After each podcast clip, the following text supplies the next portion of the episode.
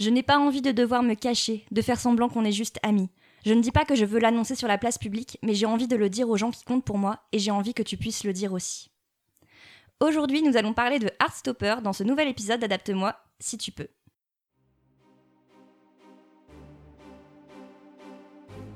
Docteur Lecteur, je m'appelle Clarisse Darling. Est-ce que je peux vous parler? Tu es un sorcier, Harry. Je lui pardonnerais volontiers son orgueil s'il n'avait pas blessé le mien. Vous avez toujours été le gardien. C'est qui le con qui a écrit ça? William Shakespeare. Bonjour et bienvenue dans Adapte-moi si tu peux, le podcast qui compare des livres à leurs adaptations en film ou en série. Aujourd'hui, nous allons parler de Heartstopper, un roman graphique d'Alice Osman paru en 2017 et qui a été adapté en série par Eurosline en 2022. Moi, c'est Victoire et pour parler de ce titre, je suis avec Pascal. Salut Et nous accueillons une nouvelle invitée, Jeanne. Hello Jeanne, est-ce que tu peux te présenter pour ceux qui ne te connaîtraient pas? Bien sûr, donc moi je m'appelle Jeanne, mais je suis plus connue sur les internets sous le pseudo de Jeanne au livre. Et donc j'ai une chaîne YouTube qui existe depuis 5 ans où je parle de littérature et un compte Instagram du même nom. Et l'idée c'est de parler de littérature à tout le monde, de dédramatiser un peu tout ça, donc euh, de parler de classiques euh, sans euh, que ce soit trop compliqué et puis de dire aux gens qu'en fait ils ont le droit de lire ce qu'ils veulent, de la romance, qu'il n'y a pas de sous-genre de littérature. Donc c'était l'idée en lançant ma chaîne. Bah, franchement, moi je suis personnellement une énorme fan de ta chaîne, donc je suis très contente Oh, que tu sois là. Je suis ravie. Non, Paris vraiment. réussi, non vraiment, Vraiment, on vous conseille euh, les vidéos de Jeanne. Ah, vous Ouais, êtes adorable. Et euh, d'ailleurs, euh, tu fais, enfin, tu fais des vidéos en plus euh, aussi bien euh, avec des sélections de livres que des reportages. Et donc euh, voilà, pour ceux et celles qui nous écoutent, je recommande particulièrement tes reportages, notamment celui sur Becherel ou sur celui euh, de la lecture chez les jeunes euh, qui est sorti récemment et que je trouve Tout à fait. vraiment excellent. Ah Donc bah, euh, franchement, on est très content que tu sois là. Et justement, euh, comment est-ce que vous avez découvert euh, Heartstopper? C'est toi qui nous as recommandé euh, Ouais. ce, ce roman graphique. Du coup, est-ce que c'était d'abord euh, via, via ça ou via la série? Euh, non, moi, c'était les romans graphiques. Je connaissais déjà un petit peu Alice Oseman euh, par ses, ses romans. Et euh, bon, clairement, ça fait quelques années que sur les réseaux sociaux, c'est une série de romans graphiques euh, qu'on voit beaucoup. Donc, je me suis lancée un peu comme ça, sans trop savoir de quoi ça parlait. Et, euh, et après, euh, donc, il y a eu la série qui a été euh, lancée il y a pas longtemps, que j'ai regardée aussi, mais euh, c'était vraiment les romans euh, graphiques à l'origine. Ok. Et toi, Pascal? Bah, moi c'est plutôt l'inverse, moi j'ai vraiment euh, succombé au phénomène Netflix euh, cet été. Euh, comme beaucoup de gens en, en parlaient et me le conseillaient, j'ai regardé euh, la série euh, et puis j'ai lu les romans graphiques à l'occasion de, de ce podcast. Et toi Victoire? Alors moi j'ai fait euh, un peu moitié-moitié, c'est-à-dire que quand tu as proposé du coup euh, ce titre-là, j'ai commandé le tome 1 en anglais euh, sur Vinted et, et en fait en lisant, en lisant après avoir fini le tome, j'ai lancé la série et là je me suis rendu compte qu'en fait la série ne pouvait pas adapter que le tome 1. Parce que, effet. euh, parce que clairement, euh, la série fait, euh, fait 8 épisodes. J'ai enchaîné sur le tome 2 et au milieu de la série, et ensuite j'ai repris la série. Donc j'ai fait livre-série, livre-série. ouais, T'avais vraiment une analyse comparée poussée Bah quoi non, du mais coup. j'avais pas envie de me faire spoiler, donc bon, voilà. Euh, parlons du livre. Donc, Heartstopper est une série de romans graphiques écrits et dessinés par Alice Osman et parus à partir de 2017. Alors, Alice Osman, c'est une autrice, illustratrice et scénariste anglaise née en 1994. Donc là, j'ai mal. Là, clairement, je me dis, bon, bah, on n'a pas de Faut qu'on s'y mette, faut On qu'on a- fasse des choses. aussi, ça, là. là, là, on est très en retard. Elle a grandi dans le Kent et elle a un diplôme en littérature anglaise. Et en fait, c'est à 19 ans, pendant ses études, qu'elle envoie des chapitres de Solitaire, donc un livre d'inspiration autobiographique, à neuf agents littéraires. Elle se fait ignorer par euh, huit d'entre eux, Sympa. sauf par Claire Wilson, qui représente notamment Ian McEwan, donc un grand auteur euh, anglais, euh, qui repère le manuscrit et décide de le vendre à une maison d'édition sans connaître euh, à l'époque l'âge de l'autrice. Et elle déclenche en fait une véritable vente aux enchères qui se conclut par un deal à six chiffres chez HarperCollins. Pas mal. Voilà, donc un, un coup. Solitaire devient alors le premier roman publié d'Alice Osman en juillet 2014, alors qu'elle a seulement 20 ans. Et dans ce roman, on suit une certaine Tori Spring, adolescente pessimiste qui a perdu ses amis et doit faire face à son angoisse de postuler dans des facs prestigieuses. Et donc c'est dans Solitaire qu'on rencontre pour la première fois les personnages de Charlie Spring, qui est le frère de Tori, et son petit ami Nick Nelson, qui deviendront plus tard les personnages principaux de Heartstopper. Ah oui, donc les, en fait les personnages euh, sont issus de ces romans. Exactement, en fait c'est vraiment des personnages secondaires de base dans Solitaire. Ah, je savais pas du tout, c'est rigolo.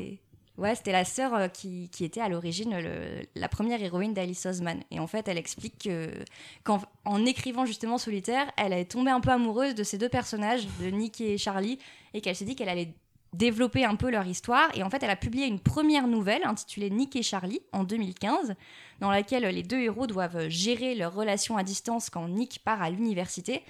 Et en fait, ensuite, euh, il y a tellement un engouement que- qu'elle décide de revenir un peu aux origines de leur couple et de leur amour. C'est beau. C'est beau. Et à la base, elle voulait écrire un roman sur eux. Et euh, finalement, elle a préféré une structure en, en épisode, en fait. Et c'est comme ça qu'elle s'est dirigée vers euh, le, le roman graphique, plutôt le comics, pour raconter leur histoire. Il faut savoir dessiner quand même. hein. Enfin, elle est multitalent. Elle est. euh, voilà, exactement. Et, euh, et elle publie donc leur histoire d'abord sous forme de webtoon sur Tumblr. Voilà, les gens qui ont connu euh, Les cette anciens. belle époque, les anciens étaient là- qui étaient là, à partir de 2017. Et en fait, la saga a acquis une énorme fanbase avec plus de 52 millions de vues à ce jour. Donc, euh, énorme, énorme carton. Et en fait, il y avait tellement de succès qu'Alice Osman a, a décidé de lancer une, un crowdfunding en fait pour, euh, pour imprimer la série. À la base, c'était juste en quelques exemplaires limités pour les fans. Sauf qu'en fait, elle a atteint sa target en deux heures. Et, euh, en fait, euh, les droits de la série euh, ont finalement été rachetés par Hachette, qui a publié donc Heartstopper volume 1 euh, à plus grande échelle, pas en série limitée, au printemps euh, 2000 euh, 2019, suivi par le deuxième tome dès juillet. Et c'est ainsi que quatre tomes ont vu le jour. Et on attend encore le cinquième et dernier tome qui devrait sortir incessamment. Et ce qui est dingue, c'est qu'elle a, elle les laisse en libre accès sur, euh, sur les plateformes. Ouais, et de manière totalement légale, il est Voilà. absolument possible de découvrir Heartstopper. euh, Et finalement, je trouve ça sympa parce qu'elle elle se dit, euh, je l'ai découvert, enfin, les gens m'ont découvert comme ça. Mm. Et je trouve ça bien qu'ils aient un accès libre aussi euh, à ce que j'ai fait. Donc, euh, je trouve ça plutôt cool de sa part. Mais en plus, ça, c'est un truc vraiment. Alors, je vais parler vraiment comme une grosse boumeuse, mais euh, la, la nouvelle génération, j'ai j'ai l'impression qu'en fait, il y a beaucoup de personnes qui vont découvrir d'abord un- une, une BD, un manga ou quoi sur Internet, et en fait, si ensuite ils adorent, ils vont acheter. Parce qu'en fait, ils achètent quand même. Moi, ma, bah, j'ai une sœur de 15 ans euh, qui fait clairement ça. Elle lit beaucoup de webtoons, mais du coup, quand elle adore, elle achète en, en physique. Et pareil avec mon autre sœur qui, est- qui a pour le coup euh, 26 ans. Et elle, elle fait ça avec One Piece. Elle va lire les One Piece en ligne, mais elle va quand même les acheter en, en livre après, quoi. Ouais, c'est fou. ça- Je trouve ça impressionnant, c'est que finalement, c'est rassurant euh, quand on parle de l'avenir du livre, etc. Ouais. Qu'on met beaucoup en compétition avec Internet. En fait, ça a beau rester en ligne, les gens, ils vont quand même l'acheter s'ils sont hyper fans. Bah oui. Ouais, c'est complémentaire, c'est cool. Ouais, exactement. Et ça crée quand même euh, cette idée de te dire, ah, ok, t'as connu l'histoire et t'as pu la lire en ligne, mais t'as aussi envie d'avoir l'objet papier, t'as envie Ouais. d'avoir, euh, enfin, de pouvoir le tenir entre tes mains. Et là, j'ai vu que par exemple, ils sont en train de préparer une édition collector où ils l'ont déjà sortie. Mm. Donc, Oui, ça ouais. donne envie aussi d'avoir des beaux objets que tu peux garder, quoi. Ouais, bah oui, bah carrément. Bah, même pour euh, les mangas, d'ailleurs, ils sortent beaucoup de, de versions collector. Donc, euh, non, l'objet papier n'est pas mort. Tout va bien. Tout va bien. Pascal, est-ce que tu peux nous faire le résumé de Heartstopper? C'est l'histoire de deux lycéens, Nick, le rugbyman populaire, et Charlie, le musicien timide, qui a fait son coming out il y a peu. Même si beaucoup les opposent, ils se lient vite d'amitié et petit à petit, Charlie tombe amoureux, même s'il pense qu'il n'a aucune chance. Et pourtant, Et Pourtant. pourtant. Alors, euh, l'intrigue est assez Assez simple. simple, oui. ouais, ouais. Mais c'est c'est une recette qui fonctionne en fait. Dès les, les premières pages, on comprend tout de suite en fait les enjeux euh, de Mm. Charlie avec euh, son look euh, très très british, cheveux en bataille, hyper maigrichon, un peu adolescent réservé, qui sort en cachette avec un certain Ben et en fait qui va rencontrer très vite Nick dans son dans sa nouvelle classe. Et bah c'est le titre du livre quoi. Heartstopper dès le départ, il va avoir un, un énorme crush. Et Nick va être un des premiers, en fait, euh, aussi lycéen, à être vraiment sympa avec Charlie. Il va- Charlie a quand même son groupe d'amis, Oui. mais euh, on dit à demi-mot qu'il s'est fait un peu euh, harceler la- l'année d'avant, quand il a fait justement son coming out, qui était un coming out euh, un peu forcé, je pense. Enfin, je crois que c'est quelqu'un qui, avait dû euh, Ouais. le dire et ça s'était répandu euh, dans le lycée, euh, comme c'est souvent le cas. Et du coup, euh, il avait vraiment très mal vécu. Enfin, il était harcelé. C'était En plus, il est dans une école de garçons, donc il y avait Oui, un peu ouais, ce ça. stigmate de ça, oui. ah, enfin, le loup Et, dans la bergerie, ouais. nanana. Là, quand ça commence, c'est, c'est- ça a l'air d'être un peu tassé, on va dire, Mm. cette histoire. C'est plus accepté. Mais oui, il reste encore peut-être un peu. euh, Assez fragile, quoi. Oui, c'est On ça. sent, je trouve, ouais, beaucoup. Ouais, absolument. Et euh, du coup, bah, dès que Nick en fait se montre sympa avec lui, enfin, mais vraiment gentil sans arrière-pensée, Mm.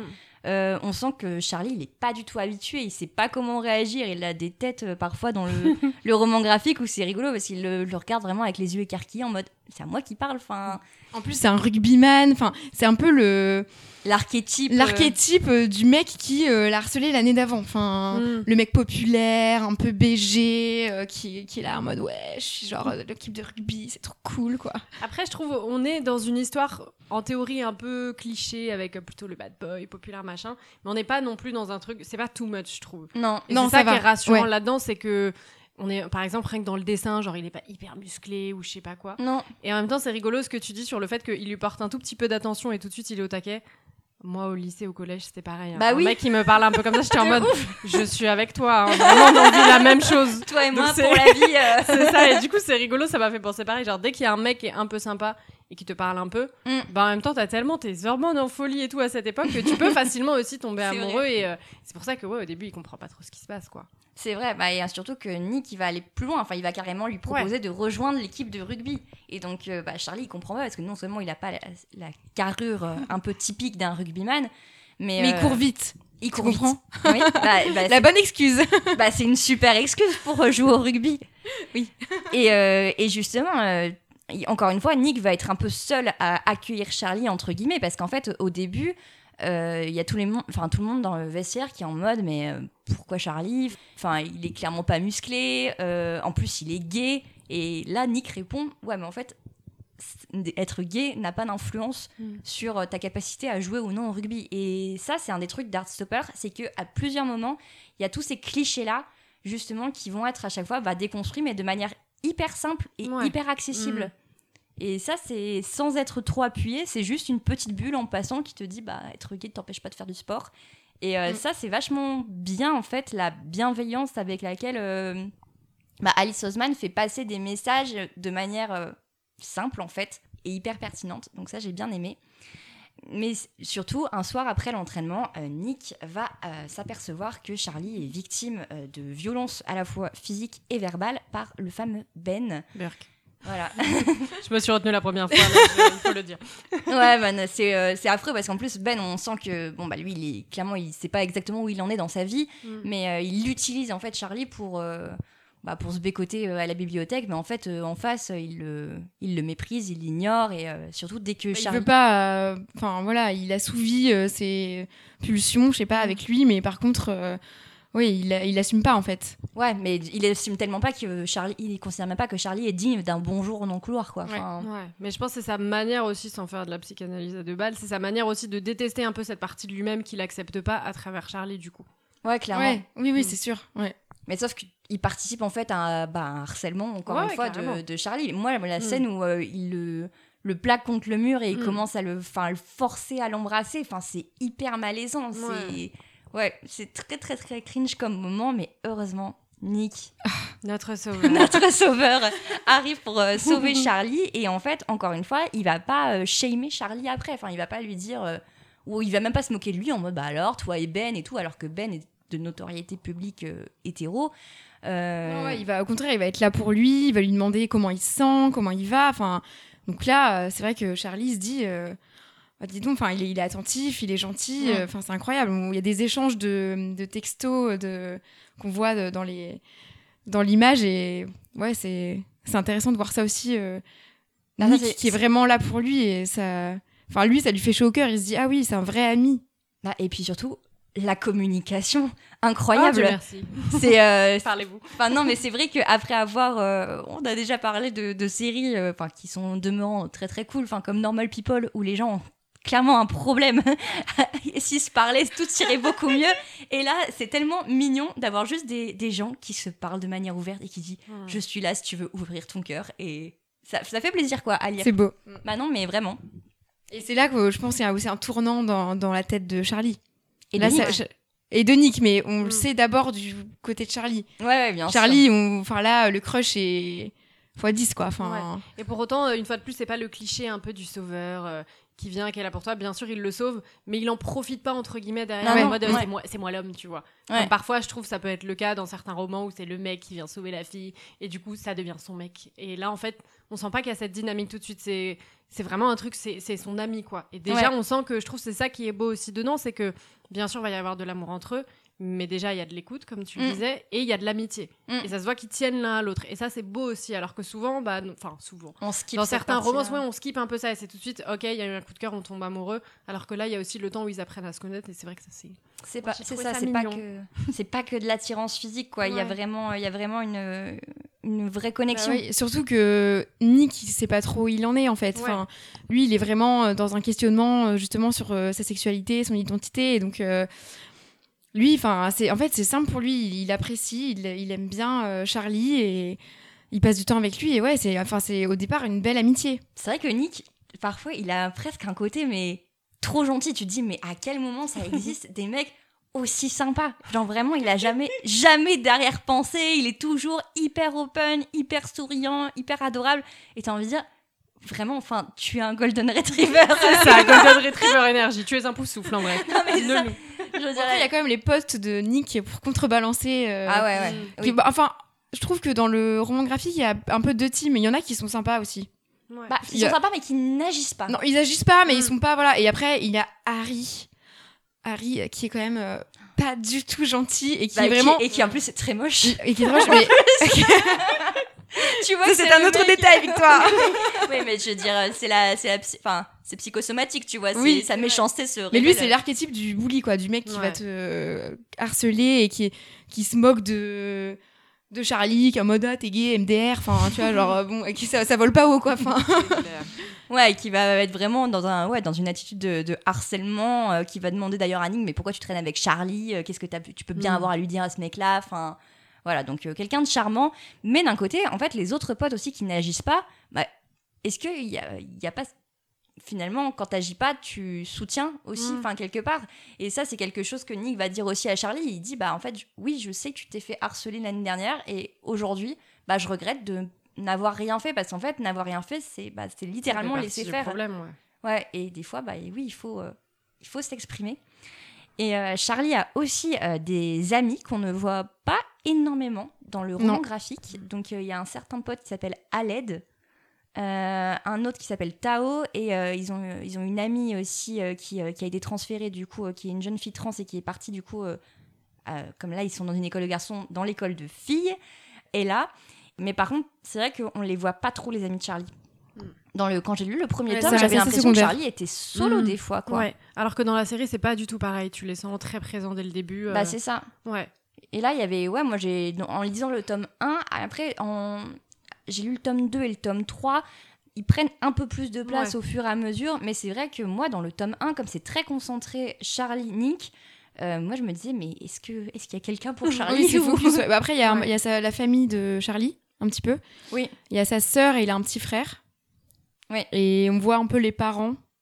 Mais voilà, c'est ça reste assez secondaire. Oui, c'est ça. Après, on sent que c'est un environnement assez euh, pareil. Enfin, c'est pas, c'est pas une famille toxique, quoi. C'est un environnement très bienveillant. euh, Mm. Oui. Les parents sont au courant de, de l'homosexualité de leur fils. Enfin, il n'y a pas de, il y a pas de souci. Mais c'est vrai qu'en fait, ça se focus tellement sur leur relation qu'il n'y a pas euh, beaucoup de place dans le roman graphique, en tout cas, pour pour autre chose. Et euh, mais voilà, on note quand même une certaine diversité de personnages dans les représentations, dans les sexualités, puisqu'il y a aussi euh, Tara, donc qui était un ancien crush de Nick, euh, qui, qui est une jeune fille du coup lesbienne et qui le dit clairement, qui a une petite copine. Donc on a Ella aussi, qui est une jeune fille trans. Euh, même en termes de, de couleur de peau, enfin, il y a quand même pas mal de, re- de diversité dans, dans ce roman graphique. Donc ça, c'est cool, mine de rien. Mais euh, c'est vrai que moi, j'ai quand même trouvé ça dommage que les personnages secondaires de base soient pas plus développés. Et y compris dans le tome, euh, dans le tome 3, voilà, sans spoiler, il y a un voyage scolaire et il y a quelques intrigues de personnages secondaires qui se développent. Mais dans le 1 et le 2, non. Dans le 1 et ça, 2, ouais. non, quasiment pas. Et ça, c'est vrai que ça m'a un peu, euh, un peu manqué, quoi. Enfin, Hmm. Je sais pas ce que vous en avez pensé. euh. Bah, je trouve que ça rejoint un peu ce que tu dis sur le fait que dans le premier tome, c'est vraiment que Nick et Charlie. Et je me demande si justement c'est parce que cet amour, cette histoire d'amour, elle prend tellement de place qu'un peu Mm. ça écrase un peu tout le reste. Et si c'est pas un peu l'intention aussi d'Alice Oseman de mettre un peu tout ça de côté et d'ouvrir un peu après, tu vois, pour montrer Ouais. comment ça peut prendre de la place. Mais je suis assez d'accord, les persos secondaires, euh, il y en a, franchement, c'est on les met un peu de côté, quoi. Oui, un petit peu. Ouais, ça c'est dommage. C'est surtout que quand il y a beaucoup de représentations, je trouve, parfois tu te dis ok, mais est-ce que vous les avez mis là, genre juste pour la case représentation et après genre ok, Ouais. c'est bon, on a un gay, on a un noir, allez salut, ou est-ce que vraiment vous voulez que qu'on connaisse un peu leurs histoires et s'il y a des personnages qui sont là juste pour ça, juste pour dire ok c'est bon on a les quotas ils sont là, là je pense vraiment pas que ce soit le cas d'Alice. Oseman, mais c'est vrai qu'on a envie de savoir, on a envie de savoir aussi leurs histoires à eux quoi. Mais peut-être que même elle, en fait, en écrivant, elle voulait faire avancer à tout prix l'histoire de Nick et Charlie. Ouais. Et du coup, euh, c'est vrai qu'elle a voulu peut-être mettre l'accent sur Mm. ça. Et, Et puis que c'est aussi un roman graphique, donc il y a Ouais. moins de place pour, euh, oui, voilà, pour l'intrigue en soi. Parce que voilà, elle peut pas faire un truc de 500 pages. Enfin, les Oui. illustrations prennent quand même de la Mm. place et sont importantes. Donc euh, oui, il y a bah, peut-être cette contrainte aussi où elle Ouais. s'est dit bon, euh, pour l'instant on va se focus sur vraiment Nick et Charlie et puis ouais, comme tu dis, développer un peu. euh, Et Après, c'est vrai que c'est tellement, enfin, c'est vraiment euh, très orienté sur l'illustration. Des fois, il y, a, Mm. il y a beaucoup. De... En fait, ce sont des romans qui se lisent très vite parce que, en fait, des fois, il y a très peu de texte. Ouais. Enfin, c'est Mm. vraiment, ça se focus vraiment sur l'image. Ça, qu'est-ce que vous en avez pensé? Ça m'a pas frappé tant que ça quand je les ai lus, mais c'est vrai que je les ai lus vite par contre. Ça, je Ouais. m'en suis rendu compte, je les ai lus très très vite. Mais par contre, c'est pour ça que je comprends pas qu'ils s'arrêtent à 5 tomes. Pour moi, genre, il y a encore. Ah, ça va être la fin. Bah, a priori, le Ah cinquième ouais, sera le dernier. final, ouais. Et pour moi, genre, il y a énormément de choses à raconter. La fin du 4, il s'arrête sur un truc un peu brutal, donc je me dis, euh, ok, on va résoudre tout ça en un seul tome.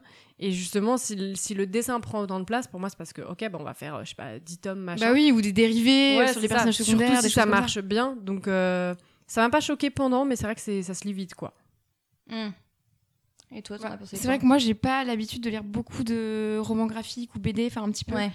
J'aime bien, mais j'ai tendance à lire plus vite aussi. Enfin, Ouais. alors que c'est bien de prendre le temps de se poser un peu sur les illustrations, mais ouais, là, ça se lit vraiment euh, hyper rapidement. Mais après, voilà, j'ai trouvé, bah, ah, j'ai trouvé que le dessin était pas ouf, honnêtement. Ouais. Ça- non, mais non, non, mais sans être. Aïe, aïe, aïe. Prends non, ça, non, mais euh, c'est pas. Après, ça m'a pas du tout dérangé. Enfin, j'ai pas du tout trouvé ça moche, mais j'ai trouvé que c'était assez simple. Mm. Et euh, du coup, ça se lit de manière très agréable, mais voilà, c'est pas hyper développé. Mm. Euh, mais il y a, enfin, je sais pas, il y a des petits détails mignons, le- les petites feuilles qui volettent et tout, Oui. qu'on retrouve aussi après dans la série. Mm. Même quand on tape Heartstopper dans Google, Oui. il y a les petites feuilles qui Oui, c'est trop mignon. Et je me suis dit, trop bien. non, mais voilà, il y a des petites choses comme ça, euh, donc euh, j'ai trouvé ça mignon. Mais est-ce que c'est pas parce que justement elle est pas dessinatrice à l'origine et qu'elle est plus sur la partie écrite que là du coup euh, Peut-être. hein. Après, euh, elle véhicule, euh, enfin, les, les émotions véhiculées sont clairement là. Ça, Ouais, c'est- ouais. ça, c'est clair. Enfin, Les, yeux écarquillés, on les voit. hein. les yeux écarquillés, on les voit. Les petits cœurs dans des bulles, on les voit. Enfin, c'est c'est très mignon, c'est très doux et, euh, et on comprend très bien, en fait, les... avec un trait très simple, on comprend très vite les... ce que ressentent les personnages. Donc, euh, bon. Mais c'est vrai que ça se lit, ça se lit du coup très vite. Et euh, moi, du coup, il y a juste aussi un truc qui m'a un tout petit peu embêté, c'est quoi Des fois, je trouvais qu'il y avait certains sujets qui étaient très vite résolus. Euh, genre, par exemple, euh, enfin, le harcèlement de Charlie, typiquement, je trouvais qu'on n'en parlait pas tant que ça. Enfin, on passait vite au-dessus. Et là, on dit, à un moment, il y avait des, aussi des mecs de l'équipe de rugby qui disent euh, Ah ouais, euh, Charlie est hyper populaire, tout le monde l'aime. Tout le monde l'aime, mais vous trachez sur lui euh, dans les vestiaires. Enfin, tout le monde l'aime, mais en fait, on dirait qu'il a presque pas d'amis. on le voit quasiment jamais en groupe. Et ça, j'ai trouvé ça un peu bizarre. Enfin, surtout le côté, il est hyper populaire alors qu'il s'est fait harceler l'année précédente. Hmm. Ça, il y a juste un, ça qui m'a choqué, mais sinon. Voilà. Bah oui, c'est vrai que moi je trouve que ça allait vite sur, sur pas mal de sujets. quand mais après, c'était Ouais. abordé. Enfin, c'était, euh, Mm. c'était là, clairement, mais voilà. Moi, je trouve ce qui était abordé un peu vite et qui m'avait un peu gêné, c'est euh, comment Nick, il essaye un peu de trouver sa place et de rem- remballer un peu ses copains qui clairement sont des gros bâtards. Ouais. Je trouve qu'on essayait à la fois, c'est bien, genre Charlie, il est mignon, il lui laisse la place en mode je veux pas te forcer à genre faire ton comiga ou tu je sais pas quoi et, euh, et prends le temps. Mais en même temps, euh, on pose pas tant que ça cette question de bah ouais, mais en fait, peut-être ce serait bien là que tu mettes un stop à ces gens qui sont en train de le harceler. Mm. Enfin, je trouve ça c'est à la fois on, lui laisse le temps de naviguer, mais je trouve euh, parfois sous couvert un peu de, de- ouais de roman graphique doudou, il y a des sujets c'est on en parle mais un peu vite et euh, on passe à autre chose quoi. Ouais, ouais, bah même le cheminement euh, personnel de Nick, finalement, Ouais. ça va assez Oui, vite. Il ça se- passe vite ouais. c'est très vite, il dit Ah, mais en fait, je suis bisexuel. Mais, euh, et c'est ok. Et après, tant mieux pour lui. Et hein, après, il le dit à mais- sa mère et ça se passe bien. Et... Ouais. Ouais, c'est vite résolu quoi. Oui, c'est ça. C'est euh, bah en fait, il a vite sa révélation, alors que, que effectivement, bah on verra plus tard, mais la série, elle prend un peu plus le Ouais, temps de ouais, développer ce, Mm. ce cheminement euh, intérieur. Du coup, est-ce que vous avez aimé cette lecture, Pascal? Bah oui, mais c'était une, une belle découverte. Je trouve que c'est vraiment euh, une lecture un peu doudou. Enfin, c'est très, c'est très mignon. Alors que ça aborde des sujets qui sont assez durs et des sujets graves. Et là, c'est abordé de manière, euh, enfin, vraiment, euh, enfin, je dirais pas légère, mais quand même. Enfin, en fait, je trouve que sur le sujet, il y a quand même beaucoup de livres qui sont assez dark. Oui. Ouais, exactement. Et où c'est vraiment, il y a que le côté, euh, euh, c'est très dur, euh, harcèlement. Enfin, vraiment, et il faut pas du tout le, le nier. Mais là, je trouve que c'était rafraîchissant de voir quelque chose sur ce sujet qui était vraiment, en fait, une rom-com. Enfin, Mm. c'était un roman graphique en mode euh, histoire d'amour entre deux mecs et, et ça se passe bien, quoi. Je trouvais Et ça c'est bien. chouette. Ouais, c'est mignon. Il y a même un chien. si en plus il y a un chien. Mais ouais, c'est exactement pareil. Ce que je me dit que, ok, c'est une histoire de coming out, mais en fait, on n'est pas obligé de rendre ça très très dramatique, même s'il y a des fois où ça Oui. l'est. Et d'avoir un peu de gay joy, ça fait du bien, quoi. Genre, ils sont là, ils sont, ils sont heureux, en fait. Et peut-être que justement, ça crée ce truc où parfois il y a des sujets qui sont un peu évincés, un peu mis de côté, mais je me dis, bah. Ça peut être une bonne introduction, ce livre, peut-être sur ces problématiques, et après aller vers d'autres choses. Mais au moins, ça fait du bien de voir bah, un personnage qui se questionne, et il n'est pas au bout de sa vie, et tu sens que quand même il a un entourage où il se dit qu'il peut en parler, etc. Moi, je trouvais ça beaucoup trop mignon. Et justement, ce côté hyper léger, enfin, moi, je me souviens quand je le lisais, je les trouvais trop mignons tous les deux. Genre, j'envoyais des. Vraiment, je faisais des photos que j'envoyais à mon copain et je disais, mais regarde comment ils sont trop mignons Genre, il savait pas qui étaient ces deux jeunes hommes, mais maintenant, ici, j'étais en mode, ils sont trop mignons Et je les trouve, enfin, je les trouve adorables. Non, mais c'est vrai, il y a des, quand il y a les petites. euh, des fois, on voit leur, leur tête en miniature dans des petites bulles avec genre des petits cœurs et tout. C'est trop chou. Ouais, je suis d'accord avec vous. C'était vraiment euh, très très mignon. Ça se lit en, ça se lit très vite, mais c'était vraiment. euh, Ouais, c'est vrai que ça fait du bien d'avoir juste une histoire euh, hyper mignonne et finalement ça fait du bien aussi quand les enjeux sont pas trop noirs. Ouais. C'est vrai que c'est Mm. très doudou. C'est vraiment la lecture parfaite de, Ouais. de l'hiver. Donc merci pour la Et découverte. avec plaisir. Et puis un peu de représentation bisexuelle aussi, parce que ça arrive pas tant que ça, honnêtement. C'est vrai. Enfin. C'est soit, c'est soit, soit tu es gay, soit t'es l'autre. hétéro. Et, euh, et moi, en tant que personne bi, pendant très longtemps, j'étais en mode. Est-ce que ça existe vraiment? Enfin, Et puis même dans la communauté LGBT, c'est pas la partie la plus importante. Et c'est en mode, ouais, bon, oui, vous faites partie de la communauté. Mais bon, Si t'es bi mais que tu sors avec un garçon, euh, bah, c'est pas vraiment bi. ça. quoi. Et du Mm. coup, dans plein de cheminements justement de réflexion de pensée, bah c'est souvent un mec ou une meuf qui va se dire ok bah ça se trouve en fait j'aime telle personne machin et d'avoir aussi la possibilité bah en fait ça se trouve j'aime les deux et c'est ok.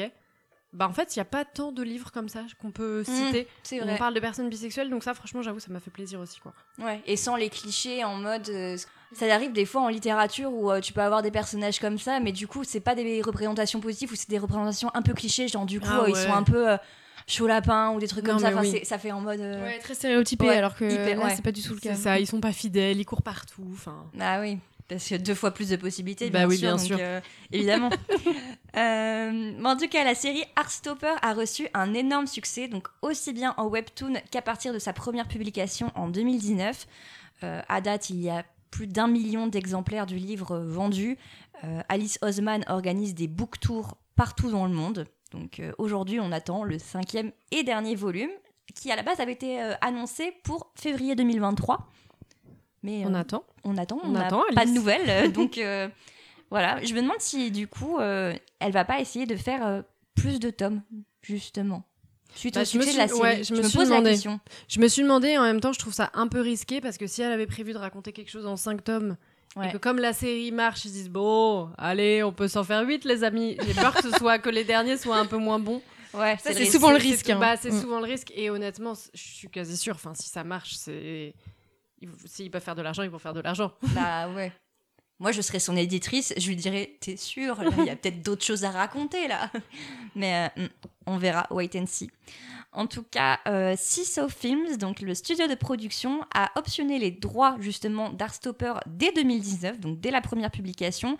Euh, le 20 janvier 2021, euh, on a annoncé qu'il y aurait une série en live action sur Netflix, ce qui n'allait pas forcément de soi par ailleurs. Il y a beaucoup de gens qui du coup s'attendaient à une série euh, animée Mm. en fait, euh, dû, Mm. euh, au caractère euh, de, de roman graphique. Et, euh, et finalement, non, c'était bien en live, donc avec Alice Osman elle-même au scénario et Euroslyn à la réalisation.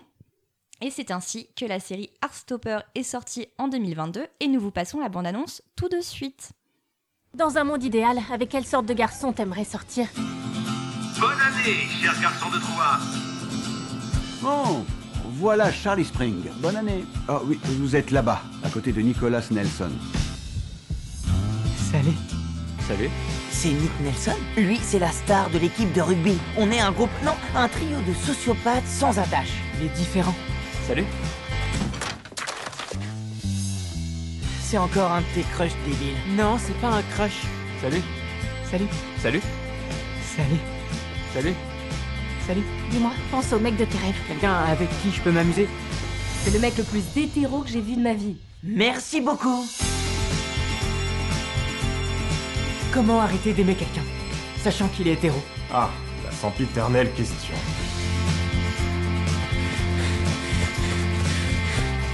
Je voulais te demander quelque chose. Tu veux sortir avec moi? Tu veux entrer dans l'équipe de rugby? Quoi? Heartstopper est une série dont la saison 1 est sortie sur Netflix en avril 2022, donc une saison de 8 épisodes d'environ euh, 30 minutes chacun. Tous les épisodes de Heartstopper ont été réalisés par Eurosling, qui est un réalisateur gallois qui avait auparavant travaillé sur des séries comme Doctor Who, forcément, il est britannique, Sherlock, Forcément, il est Broadchurch, britannique. Broadchurch, Daredevil et euh, His Dark Materials, la série qui a été adaptée de, de À Philip Pullman. des mondes, ouais. Ouais, voilà, entre autres, hein, il a un- une, grande, une grande filmographie. Apparemment, 10 000 personnes ont participé à l'audition pour jouer dans Heartstopper, donc ça a été vraiment un, un phénomène. Et de fait, euh, on a beaucoup d'inconnus euh, au casting ou d'acteurs qui n'avaient pas encore eu de très grands rôles. Dans le rôle de Charlie Spring, nous avons Joe Locke, qui, euh, qui joue du coup son premier rôle euh, à l'écran, donc dans, un, dans le rôle principal, et qu'on reverra prochainement dans la future série euh, Marvel Agatha Coven of Chaos. Donc voilà, ça se trouve, c'est le début d'une grande Grande carrière, carrière. télévisée. Dans le rôle de Nick Nelson, on a Kit Connor, qui à la base avait auditionné justement pour jouer Charlie. Bah, ah bon Mais enfin. Mais Euh, m- moi, je comprends pas parce que je me dis, tu vois sa tête, c'est évident que c'est Nick en fait. Ah oui. bah oui. Donc, Ah, c'est euh, marrant. C'est ce qu'ont dû se dire les, les mecs du casting. hein, enfin. C'est bon, c'est à l'autre porte, monsieur, vous tombé. C'est ça. Et euh, l'un de, je sais pas si tu l'as reconnu Pascal, mais l'un des premiers rôles de Kit Connor, c'était dans le cercle littéraire de Guernesey. Ah bon? Mais oui, il faisait l'enfant. Ok. C'est un 2004, hein, n'oublions Il pas. a grandi euh, depuis. Oh là il, a, il a un peu grandi depuis. La jeunesse. C'est ça. Et il s'est surtout fait en fait connaître par contre par le grand public en jouant euh, Elton John enfant dans le film biographique Rocketman. Ah, j'avais pas fait le rapprochement. Voilà. Et euh, dernière chose, il a fait aussi la voix de Pan, donc le démon de Lyra dans À la croisée des mondes, la série. Hmm, ok. Voilà, Belle carrière euh, déjà, quoi. C'est ça. Des petits rôles, mais euh, ouais, il était quand même. euh, présent. il, il avait un minimum euh, d'expérience. Dans le rôle de Tao, donc euh, le meilleur ami de Charlie, on a William Gao, pour qui c'est le tout premier rôle euh, ever euh, à l'écran. Il avait joué un peu au théâtre, mais globalement, voilà, c'est vraiment son premier rôle. Dans le rôle de Ella, qui devient elle dans la série Stopper, on a Yasmine Finet. Et elle, pareil, elle avait encore jamais, jamais joué dans une série. Et en fait, elle s'est faite connaître par TikTok. J'ai vu ça. J'ai regardé justement bah, avant qu'on enregistre et j'ai vu ça, je me suis dit, bah, tiens, c'est rigolo. Et ouais, mais en comment fait- ça Elle était euh, genre star de TikTok et ils l'ont repérée. Bah, en fait, euh, elle s'est fait connaître, euh, elle, elle racontait sa, sa vie et son expérience de jeune, de jeune fille trans noire Mm. au Royaume-Uni sur TikTok. Et en fait, elle a acquis euh, une énorme popularité grâce à ça, mais c'est-à-dire Mm. que l'une de ses vidéos a été vue plus de 12 millions de fois. Waouh. Oui, donc euh, la meuf. Donc elle s'est fait repérer. Elle s'est elle clairement fait repérer et euh, elle a été même euh, euh, nommée dans la liste annuelle des 20 under 20. Ah oui. Tu sais, des, des Mm. gens, Mm. des jeunes qui ont un impact, euh, et là, en l'occurrence, euh, qui étaient sur les jeunes personnes LGBTQIA. Enfin, voilà, c'est. Elle avait vraiment cette, cette euh, aura-là, euh, et c'est comme ça qu'elle a eu euh, le rôle, du coup, de elle. Et je vais pas faire tout le casting, mais quand même, au casting, nous avons Olivia Colman dans le rôle de la mère de Nick. Incroyable. Enfin, Elle, elle aussi partout. Mais tu sais qu'en plus, euh, quand ils ont annoncé, ils avaient annoncé un peu tout le casting en amont de la sortie de la série et ils n'avaient pas annoncé Olivia Colman. Et ça a été une surprise du coup. Ah. Et les gens, quand ils sont regardés la série, c'était en mode Mais que fait-elle là? Mais elle est excellente. Ça m'a fait trop bizarre parce que vraiment, j'ai regardé la série et pas longtemps après, j'ai regardé Fleabag. Ah oui, un personnage atroce et j'étais en mode Qu'est-ce que vous me faites? Je vous adorais et là, j'en peux plus, je peux plus vous voir. Elle est incroyable, je l'adore. Mais en plus, moi, voilà, c'est quand même une actrice euh, oscarisée. Elle avait eu l'Oscar Mm. de la meilleure actrice pour euh, La Favorite. Oui. Donc elle a une immense aura. Euh, c'est la reine d'Angleterre. la queen quoi. c'est- notre reine. queen. Je, je veux dire, euh, dans, dans The Crown. Donc, ouais, incroyable. Et c'est marrant parce que, du coup, elle apparaît pas énormément dans Heartstopper. Et donc, en fait, mis bout à bout, ces scènes lui ont demandé que deux jours de tournage. Easy. Ouais, c'est un petit kiff quoi. Voilà, je, c'était fais un petit- vraiment je un- passe une tête. Une petite. Je file un coup de J'étais main à au côté, copain. justement. euh, je faisais mes courses euh, à Tesco et je suis passée par là. Et donc, euh, la série suit les comics de manière bah, très fidèle, ce qui Mm. est sûrement normal vu que bah, c'est l'autrice elle-même qui signe euh, le script. Et euh, c'est marrant parce qu'Alice Osman a expliqué qu'elle était très stressée en fait à l'idée de d'adapter Mm. elle-même euh, bah, ses, ses romans graphiques parce que euh, elle avait peur de décevoir les les fans un peu hardcore quoi. Elle se disait il y aura forcément des changements Mm. bah, li- liés en fait au format euh, de la série. Et notamment il a fallu ralentir la romance entre Nick et Charlie pour mieux coller au format des huit épisodes.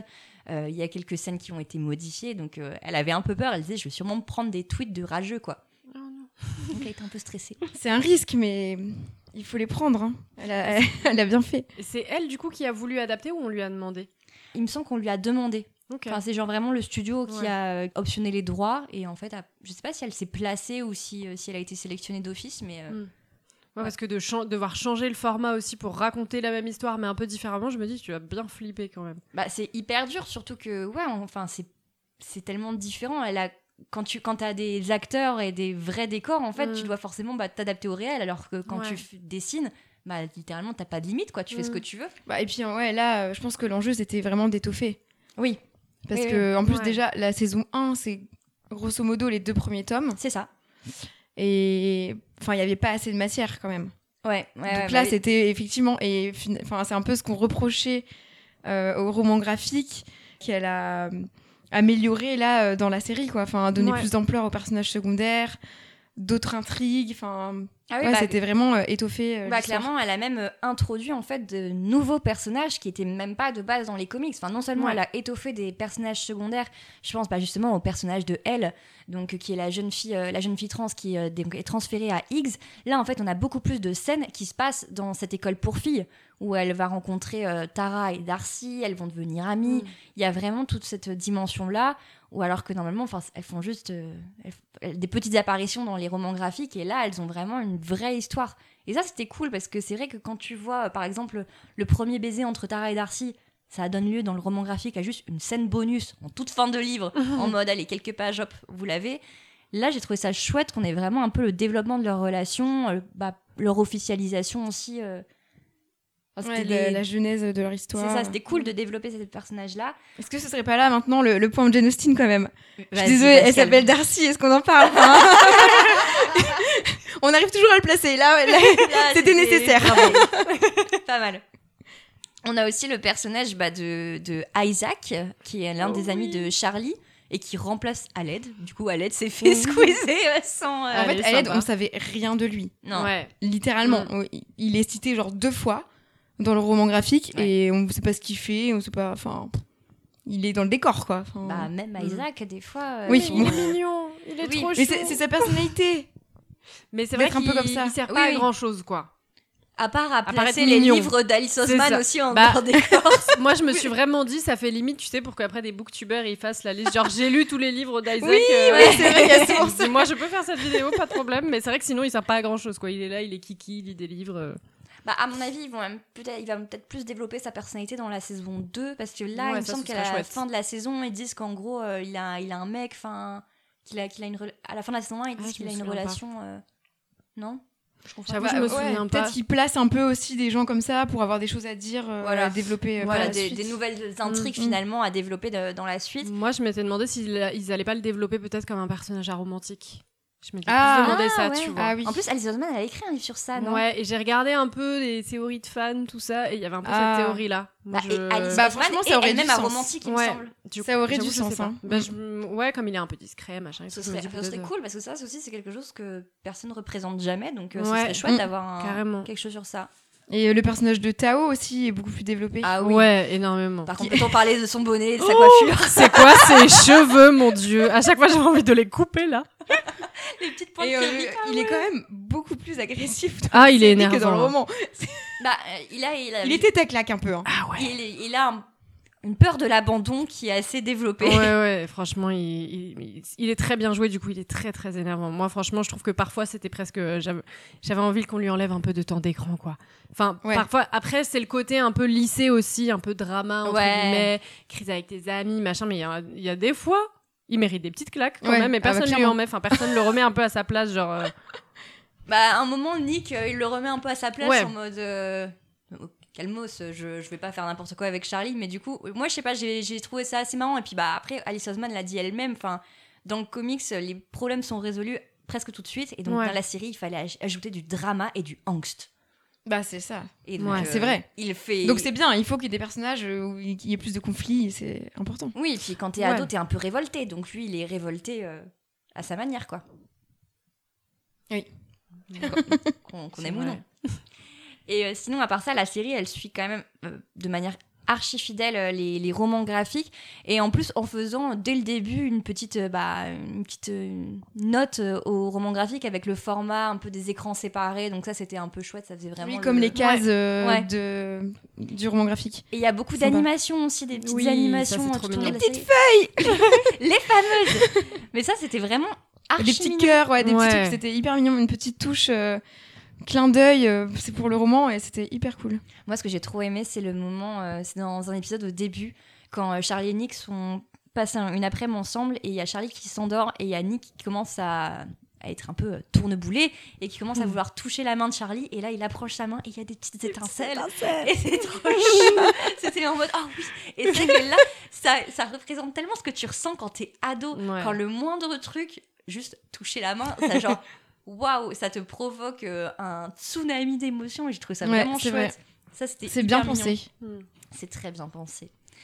Pareil, enfin, en fait, il y a beaucoup de choses qui sont représentées de manière très visuelle dans la série, forcément dû aux médias, mais de manière assez subtile et notamment via le travail de la couleur. Ça, j'ai trouvé ça vraiment chouette. Bon, il y a bien sûr le, le côté couleur euh, très euh, bleu et jaune qui représente Charlie et Nick de façon assez, euh, assez évidente, mais qui fonctionne. Enfin, il Mm. y a les fois où, euh, du coup, euh, euh, Charlie va mettre le pull bleu de Nick, Mm. etc. À la fin, Nick porte un polo jaune. Enfin, tout ça, ça fonctionne très bien. Mais aussi, dans des trucs un peu plus subtils, genre des fois, ils utilisent une, une lentille qui fait un peu des effets arc-en-ciel. Je sais pas si vous avez remarqué. C'est Ah, subtil, hein. non. Mais genre Ah la première fois que. Charlie voit Nick, le, le moment où il est assis au fond de la classe, en fait, t'as une- t'as un petit effet de rainbow, euh, enfin d'arc-en-ciel. euh, Mmh. Et du coup, c'est assez mignon. Enfin, c'est Mm. à la- à la fois joli et en plus, ça, C'est bien travaillé. ça donne Ouais, des hints euh, sur euh, ce qui va se passer. Donc, euh, ouais, non, j'ai trouvé ça bien. Il y a des scènes aussi euh, qui sont presque littéralement euh, la copie du Ouais. dessin. Ça, Ouais, c'est ça, assez marrant. Ouais. On voit vraiment euh, certains passages à l'écran et tu peux prendre le livre à côté et te dire Ah ouais, c'est exactement le même point de vue, la même manière de filmer. C'est c'est vraiment sympa. Ouais, surtout que moi, ça, ça doit faire bien 2-3 ans que j'avais lu les BD. Mm. Et du coup, en série, j'étais en mode, ah ouais, genre tout me revenait, je me souvenais hyper bien et j'avais trouvé ça hyper fidèle, quoi. Ouais, ouais, il y avait un vrai, euh, un vrai travail justement de, de, de reprise du Et même dommage les, même les acteurs, en fait. Enfin, moi, je trouve que les acteurs, Ils sont hyper ils bien castés. ressemblent au dessin. Ils sont quand même bien Ah, trouvés. Moi, j'ai un peu un- une réserve sur Charlie. Au début, j'ai dû un peu m'habituer parce que c'est vrai que je l'imaginais pas tout à fait comme ça. Mais par contre, euh, après, je me suis bien habituée. Mais par contre, Nick, c'est incroyable comme euh, c'est exactement Bah, lui, moi, c'est marrant, tu vois, c'est l'inverse. Nick, il pas avait le côté un peu. euh, je l'imaginais plus grand, etc. Et peut-être un peu plus stock. Et du coup, au début, j'étais un peu en mode. Ah, c'est lui, d'accord. Et pareil, j'ai eu un peu besoin Oui, d'un il ou fait un deux peu épisodes. plus nounours, là. Ouais, c'est ça. Que mec euh, stock qui fait du Que rugby. le bad mais- boy. Oui, c'est vrai que là, euh, à un moment, ils disent Non, mais c'est évident qu'il est hétéro. Calm down. Enfin, est- Calmons-nous. euh, on peut, on peut discuter, je pense. euh, enfin, voilà, mais sinon, c'est vrai que c'est fait, euh, c'est fait de manière hyper, hyper fidèle. Et toutes les scènes, en fait, sont vraiment bien reprises. Il y a quelques scènes qui sont ajoutées, euh, genre la scène du, du milkshake, un moment où il- tout le groupe d'amis euh, va prendre un milkshake ensemble. Et là, il y a plus d'interaction, justement, bah, entre Nick, Charlie, Tara, Darcy. Enfin, il y a plus de, de moments où ils, se, ils font les Avengers, ils se retrouvent tous dans la série, que dans les, les comics où finalement, t'as pas vraiment de, de grands moments où c'est un groupe de potes. Et ça, j'ai trouvé ça bien aussi. Ça aussi, c'est doudou, en fait mm. le côté, euh, le côté groupe d'amis et qui va tous euh, s'accepter les uns après les autres. Et sinon, il y a aussi des personnages qui ont été supprimés, bah, justement, comme le personnage du frère de Charlie. Bon après bon, il servait pas à grand chose quoi. Enfin, Non, à part montrer qu'il avait une Ouais. famille. Mais c'est vrai que dans, le, dans la série, euh, justement, ses amis sont hyper présents, et par contre, sa famille, euh, il n'y a plus personne, quoi. À part sa sœur, euh, je crois que ses parents, les... son père, on le voit un peu à un moment où il Ouais. le défend pas vraiment. Enfin, ça Mm. renvoie un peu une image, genre ses parents, on se dit, ils sont pas l'air très, très sympas, pas très présents. Enfin, je trouve qu'on le sent beaucoup dans la série. Il y a que sa sœur qui est un peu là, mais Ouais. On dirait qu'elle fait limite un peu la maman de remplacement, quoi. C'est vrai un peu. D'ailleurs, vous avez pensé quoi du personnage de la sœur? Parce que moi, je me disais, est-ce qu'ils vont finir par faire quelque chose de ce personnage? Donc après, en fait, c'était avant de savoir qu'il y avait un roman Mm. consacré à, à elle. Mais c'est vrai que Bah moi je trouve qu'elle fait plus vieille que son âge déjà. Enfin, Ouais, au début, j'ai cru que c'était sa mère. bah Ah ouais? ouais, ou, ouais, ou qu'elle était vraiment, je sais pas, à l'université, enfin Ouais. plus vieille. Et là, Ouais. elle est en mode, je suis à la même, enfin je suis à l'école des filles à côté. Mm. En mode, euh, ils ont deux ans d'écart quoi. Du coup, je me suis dit ah euh, ok. En plus, Ouais. elle fait très, euh, ouais, je suis un peu une meuf alternative. euh, Ouais. Et euh, je l'imagine trop, euh, genre euh, fac de lettres, euh, tu vois. Ouais, euh, je vois. je fais mon truc, non mais c'est vrai. parce qu'à nous aussi, on a fait une prépa lettres. euh, Oui, non mais je, hein. je ne donne pas la pierre aux gens qui font des facs de lettres, loin de là. Mais Bah après, elle répond quand même relativement au cliché un peu drôle de la grande sœur euh, qui t'embête un peu, mais qui est là quand t'as besoin. Enfin, mais c'est vrai que ouais, je sais pas si ça rajoute un truc euh, Mm. Fou pas. En tout cas, j'aimerais bien que ce soit développé dans, le, dans Ouais, la prochaine ouais, saison. carrément. Ça Exactement. pourrait être cool. Mais c'est vrai que ça, c'est aussi un des points forts de la série, je trouve. C'est l'humour hyper british tout du Mm. long. Enfin, encore une fois, il y a plein de scènes un peu, euh, justement, avec des personnages, euh, beaucoup de comiques de situation, ou de personnages qui font un peu des remarques pinces sans rire. Et ça, c'est vraiment aussi. euh, c'est le côté anglais, mais qui, moi, me plaît énormément et qui Ouais. est plus développé aussi par rapport euh, au roman graphique. Ça, c'est vraiment agréable parce que. Voilà, moi je suis pas très habituée en fait à regarder des séries pour ados. Les dernières séries pour ados que j'ai regardées, c'est surtout sous- après le lobbying de Pascal. Donc, euh, donc en fait, je regarde pas tant que ça. Et là, j'ai trouvé ça vraiment frais. Enfin, moi, je m'étais un peu arrêtée à des, des séries comme, euh, bah, comme, je sais pas, Riverdale Mm. ou Pretty Little Liars ou voilà. où finalement, bon, bah, c'était quand même pas très subtil Ouais. et pas très drôle, en fait. et t'avais regardé Sex Education? Oui, ça, oui. J'allais en parler. Parce oui, sûr. Sex Education, oui, Parce que pour sûr. moi, c'est un peu dans. C'est un peu. Il y a des choses un peu re- similaires dans les deux. Je trouve Ouais. déjà, Ouais. rien que dans la représentation, clairement. Et puis aussi, moi, ce qui m'a fait trop du bien en regardant la série Heartstopper et le truc où j'étais trop contente, c'est que c'est des ados. Ouais, c'est des vrais ados. Oui. des vrais ados qui, et qui sont pas forcément dans les critères de beauté. C'est pas Oui. des acteurs de 30 ans qui jouent des gens de 15 Oui, ans. bah, c'est hein. euh, trop bien. British versus américain. hein. Les- Ouais. les- Une série américaine, enfin, ils sont tous tellement maquillés et coiffés, tu, Non, dis, personne n'est comme ça en fait. C'est ça, genre Riverdale, je commence, je vois un mec, un, euh, toute la, la tablette de chocolat, je mode, mais ce n'est pas possible. Après, je vais voir son âge, ok, il a 30 ans. Glee, c'était pareil, ils Ouais. avaient tous 30 ans, enfin, ça n'a aucun sens. Et je me dis, pour les ados d'aujourd'hui aussi, voir des vraies représentations bah, d'ados qui ont leur âge, bah, c'est hyper rassurant. Ouais, carrément. C'est ça. Franchement, ça c'est trop bien, quoi. Et en plus, c'est plus des- crédible, hein, moi je trouve. Ouais, c'est plus crédible, ouais. et puis c'est pas non plus. Les personnages, je trouve, ils sont pas sexualisés, quoi. C'est- vrai. pas forcément dans les critères parfaits de beauté. Mm. Enfin, Charlie, il a les oreilles décollées, il a, il a des dents un peu de traviole, et en fait, ils sont trop mignons. Ils sont juste là pour raconter leur histoire d'amour d'ado. Et il n'y a pas une sexualisation chelou au milieu, en fait. Bah, d'ailleurs, ouais, il y a pas de. La question de la sexualité n'est pas encore euh, abordée, euh, enfin, en tout cas dans la saison 1. C'est vraiment. euh, c'est c'est tranquille, quoi. Enfin, Mm. déjà, tu te découvres toi-même et Ouais. ensuite, t'en viens là. Ça fait. Enfin, c'est pas. C'est pas forcé à grands coups de, de pelle, quoi. Enfin, ça, c'est ça, c'est chouette. Et c'est vrai que du coup, on- ça donne lieu aussi à des scènes hyper mignonnes. Enfin, moi, il y a vraiment plusieurs moments. Plus je regardais avec mon copain. Et même, mais même lui, il se prenait grave au jeu. Et des fois, il faisait. Oh, c'est super mignon. Mais vraiment, il était premier degré, quoi. Le moment où euh, Charlie va ouvrir euh, la porte et qu'en fait, c'est Nick qui est sous la pluie en mode. Ah. Mais vraiment, il a fait. Spontanément, il a fait. Oh Oh. Et voilà, en fait, c'est un peu. Moi, tout ce que m'a inspiré cette série, c'est à chaque fois, j'avais envie de faire. Oh Mais surtout grâce au fait le personnage de Nick. Moi, j'ai été Ah, très ouais. émue par, euh, Mm. par Kid Connor, en fait. Moi, dès que je le voyais, j'avais envie de pleurer. Mais Ouais. vraiment.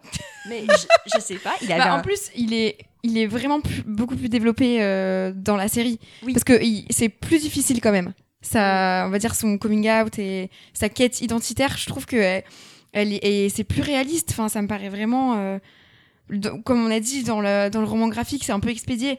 Là, il y a quand même euh, vraiment euh, pas mal de, de moments où c'est hyper dur, où il est mal, où il sait pas quoi faire. Donc je trouvais ça vraiment bien. Ouais, et puis euh, ouais, au début, ça commence par juste je zoome sur des photos sur mon portable pour regarder la tête de Charlie. Ah, je commence à taper euh, euh, suis-je gay dans, dans ma barre Quiz. de recherche Google, quiz.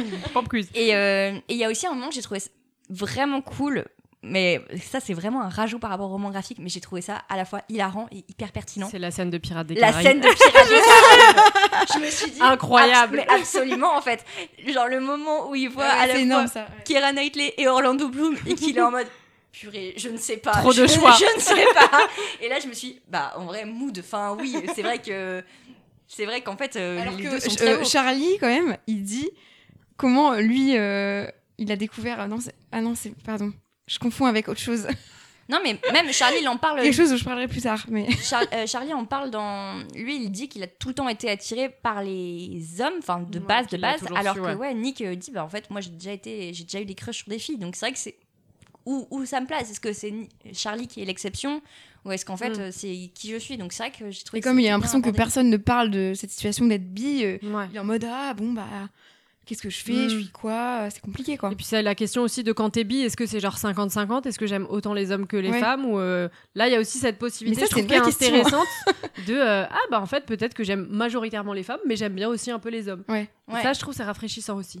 Bah surtout par rapport du coup à un des nouveaux personnages de Heartstopper qui est Imogen et euh, qui elle, elle a un énorme crush sur Nick etc et du coup il y a tout ce truc où euh, elle veut l'inviter à sortir etc et lui il ose pas trop lui dire Mm. non surtout qu'elle lui dit que son chien est mort donc euh, il a un peu pitié d'elle etc c'est horrible, tu dis oh non. non mais oui c'est- c'est affreux c'est affreux et en fait du coup bah Et en plus t'as tous les potes de Nick qui sont en mode ah Oh Imogène, là Imogène, là, voilà c'est un tu peu- vas la pécho à la soirée hein. quelle horreur. mais en fait ouais là il ressent rien pour elle mais du coup, voilà, c'est vrai que ça pose des questions. Est-ce que du coup, ça veut dire qu'il est plus attiré par les filles? Enfin voilà, il est vraiment. ou C'est juste qu'en fait, il est amoureux de Charlie. Ouais, Donc euh, c'est tout un, contexte. un cheminement et c'était euh, c'était vraiment euh, enfin vraiment bien fait et même on parlait tout à l'heure que c'est rare d'avoir des, des histoires un peu LGBT un peu cute et tout à un moment pareil il tape dans Google best LGBT movie les trucs qui Mm. ressortent Brokeback Mountain que des trucs archi archi glauques et Moonlight Ah ouais. Moonlight où Oh c'est archi triste enfin à deux doigts de nous sortir Dallas Buyers Club tu vois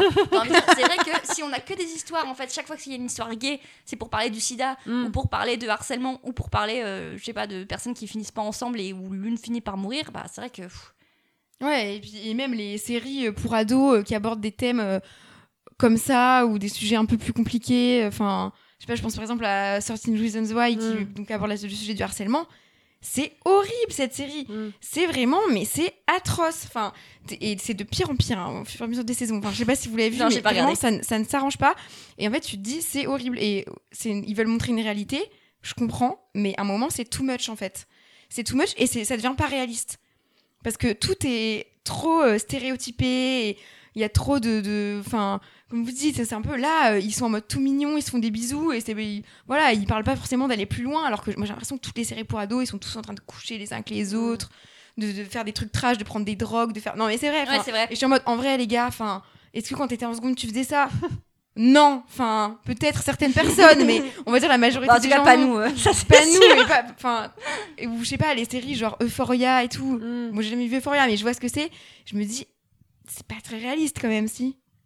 Enfin, je sais pas. je sais pas Bah, peut-être que ça représente certaines personnes, mais je trouve que moi, il y a un côté un peu inquiétant là qui me, qui me reste beaucoup en tête euh, dernièrement. C'est que je trouve on, on consomme quand même beaucoup de médias très violents, avec des histoires assez violentes dedans, et où on devient un peu addict à ça. J'ai l'impression, enfin, un peu de, un peu du malheur des autres. Ouais, le voyeurisme le et tout. Ouais, il y a un ouais, truc ouais. un peu comme ça, un peu cathartique euh, Ouais, et en fait, moi, dans plein de cas, ça me, ça me gêne un peu. Et là, c'est plus un livre auquel je pense qui s'appelle Une vie comme, le, euh, comme les autres. Et c'est un livre qui est beaucoup mis en avant sur TikTok, etc. Où c'est pareil, c'est censé être euh, euh, l'histoire euh, d'un. Ça parle d'un groupe d'amis, mais plus ça va et plus on va vraiment se Ah oui. concentrer Ah, mais sur. Fleur, elle nous en a parlé. C'est A Little Life en ouais ah oui oui oui Et en fait, plus ça va et plus on va se concentrer sur un personnage qui est homosexuel. Et il va lui arriver vraiment toutes les pires choses que tu peux Ah ouais, imaginer du monde. ouais. C'est même pas juste éprouvant, c'est du trauma porn. Et c'est écrit en fait par une femme qui ne croit pas en la thérapie, qui pense que tout ça, genre c'est du bullshit. Ah, et yes. du coup, elle fait souffrir son personnage jusqu'au bout. Et du coup, sur les réseaux sociaux, plein de gens disent Ouais, c'est une histoire tragique, mais c'est important d'en parler et tout. Et en fait, t'as envie de dire En fait, tu peux être homosexuel et ne pas avoir envie de décéder. C'est bien de raconter également ces histoires-là. Et c'est juste Mais ça le être faire. adapté en plus, je crois. euh, Je crois, ouais, il y a une adaptation en qui est en théâtre, série un ou je truc sais comme ça. ouais. Mais c'est faire souffrir pour faire souffrir. Et je trouve que c'est beaucoup ce qu'on ressent justement dans Heartstopper où Nick, il est un peu tout seul dans sa chambre et il y a un truc un peu oppressant où il regarde sur Internet et on sent, je trouve, un peu sa peur. Mm. Et sa panique de, euh, ok, qu'est-ce que ça veut dire de moi? Mais surtout quelle image peut-être bah, Mm. les gens autour de moi vont avoir. Et moi, le passage que j'ai trouvé trop trop beau, c'est quand il le dit à sa mère Ouais. et que sa mère, c'est pas juste elle l'accueille et c'est ok et je t'aime mon fils et on va à la prochaine Gay Pride, c'est pas du tout ça. c'est elle est en mode, elle lui dit une phrase, je sais plus ce que c'est exactement, mais elle lui dit je suis désolée si j'ai pu te faire penser que c'était pas ok que tu puisses m'en parler. Mm. Et je trouve ça trop beau en fait. C'est elle s'excuse un peu de ça alors que ça se trouve c'était même pas la question et qu'elle a rien fait, mais elle place quand même ce truc de peut-être j'ai pas été assez Ouverte, assez ouverte, peut-être j'ai pas dit les bons mots, peut-être que j'ai pas été euh, la parent dont t'avais besoin et maintenant je suis là quoi. Et je trouve c'est pile les bons mots pour le rassurer aussi et euh, et que ouais on en parle et c'est pas un sujet dramatique et c'est ok. et, euh, voilà c'est trop mignon. C'est clair. Ouais, c'est vrai. Bah, sauf qu'en plus, là, pour le coup, je trouve le harcèlement est un peu plus présent quand même dans la série, mais Ouais. pas de manière, effectivement, pas de manière too much comme euh, 13 Reasons Why, quoi. Bah, moi, je trouve que c'est. Ça me paraît plus réaliste. Oui, bah, ça, Ça fait, aborde les sujets Et en fait, c'est sans en faire trop. Et en fait, ça peut te faire du mal aussi. Enfin, le mec qui, tous les matins, dès que tu le croises, et tous les soirs, dès que tu repars, euh, il te fait des vieilles remarques, etc. Mm. Bah, en fait, ça pèse aussi. Ouais. Et t'es pas obligé de partir dans une spirale sombre, mais en fait, c'est juste relou, quoi. Enfin, Et ça peut te faire du mal à Ouais. force. Et du coup, bah, il y en a qui, qui, qui vrillent, euh, d'ailleurs. Enfin, arrivent à s'en prendre une ou, une ou deux dans la gueule, et ce sera un peu bien fait pour lui. Mais, euh, mais ouais, mais du coup, c'est des sujets qui sont plus développés, mais encore une fois, sans être trop, euh, pas trop trash, en fait, de Mm. manière peut-être plus réaliste. euh, Ouais. Et moi c'est pour ça que le personnage que j'adore aussi dans la série c'est le prof d'art plastique. Ah oui, il est trop mignon, genre il est en mode ok, genre si t'as est trop besoin, je drôle. suis là quoi. Il est trop drôle et puis Il enlève ses lunettes, il fait genre bon. Qu'est-ce qui se il faut passe qu'on parle. Qu'est-ce qui se passe, Charlie Pourquoi tu manges tout seul dans ma salle? Là Et pareil, il rend pas ça dramatique. C'est en mode bon, je sais qu'il y a un problème, c'est pas ouf que tu manges ici, mais bon, si t'as besoin, bah il y a cet espace qui existe quoi. Mm. Oui, et puis on sent qu'il a été aussi là pour lui euh, l'année précédente pendant Ouais. que Charlie se faisait bully. Enfin, ouais, c'est encore une fois, c'est un, c'est, encore une fois un personnage qui est beaucoup plus développé dans la série que dans le livre, parce que dans le livre, il apparaît à peine en Mm. fait le prof euh, d'art plastique. À part pour nous mettre euh, une petite romance euh, dans l'un des tomes, on ne Ouais. dira pas J'ai davantage. pas trop compris ça. c'est Paris, c'est la cité de l'amour, the city of l'amour. Euh, ça y a tout le monde qui. Et dans le 3, ils font un voyage à Paris. Paris. Ah, moi Ah j'ai ouais. vu le Sacré-Cœur, j'étais ravie. J'ai dit ah yes, Montmartre. En même temps, pareil, j'ai trouvé ça. Enfin, donc c'est des Anglais, donc ils, ils sont en bus, ils prennent genre le tunnel sous la Manche et tout. Moi, ça m'a rappelé dans le sens inverse quand j'allais en Angleterre, au collège et tout. bon, Victor et moi, on vient de Lille, donc on est allé souvent en Angleterre dans des voyages bien. scolaires. Mais euh, et du coup, euh, ouais, je me suis dit, oh ouais, trop bien, genre ça me rappelle des trucs. voilà les voyages scolaires. Bah, j'ai hâte de voir ça dans la saison, euh, la saison 2 en tout cas. Est-ce qu'ils vont venir tourner euh Ils sont, ils sont venus. Ah, déjà. ils sont déjà Je venus crois que c'était cet été. Il y avait des images partout sur un Ouais. J'étais en mode, oh mon dieu, ça va être trop bien. j'ai hâte. J'ai très très hâte. Du coup, est-ce que vous pensez que la série Heartstopper est une bonne adaptation? Ah ouais, très très bonne. Parce que pour moi, s'il y a vraiment des moments où tu arrives à que ce soit un livre, genre euh, re- euh, repenser à certaines pages que tu étais en train de lire, Mm. parce que c'est les mêmes citations, ou là, euh, les mêmes planches, pour moi, c'est une bonne adaptation. C'est que quand même, on a gardé l'essence même du livre. Et pour moi, je trouve c'est difficile de savoir qu'est-ce qu'est une bonne adaptation, mais c'est beaucoup, je trouve, le sentiment que tu ressens quand tu vois le film. Si t'avais un peu le même truc quand tu étais en train de lire le livre. Je sais pas si tu Mm. vois, mais cette idée-là de ça te ramène dans cet univers-là. Et là, franchement, complètement. Et pour autant, c'est pas non plus fidèle en mode à 100%. Il y a Oui. des trucs qui ont été ajoutés, des choses qui ont été enlevées. Et, là-dessus, j'ai trouvé que c'était très très bien. Et un autre sujet qu'on n'a pas trop évoqué, mais euh, il y a plusieurs moments où il y a un peu des petits indices sur euh, le fait que Charlie, il a l'air d'avoir des problèmes avec l'alimentation.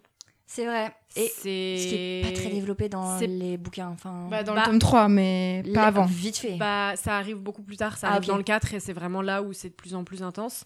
Et pour le coup, dans la BD, moi j'étais un peu en mode euh, Ah, j'ai- pas que j'ai l'impression que ça arrive comme un cheveu sur la soupe, mais je l'ai moins vu Si. venir. Ah, moi, je suis d'accord Ouais, avec toi. Moi j'étais un peu en mode Peut-être j'ai loupé des signaux, mais je l'avais Dans pas le vu. tome 3, il y a plein de re- enfin pas mal de remarques en mode euh, Nick dit ah, Ah, il euh, mange Charlie pas. euh, Ouais, il ça. mange Et pas et à la fin lui. ça s'arrête sur image, il tape dans Google euh, euh, Euh, trouble alimentaire. un trou- Ouais, c'est Ouais. ça. Et alors que là, je trouve c'est bien amené. Il y a plusieurs fois où il mange pas, on se dit bon, est-ce que c'est parce qu'il se fait harceler, donc euh, le midi c'est un peu Et chiant. en même temps, c'est pas fois, appuyé quoi. C'est pas appuyé. Et deux, trois fois où il dit j'ai pas faim.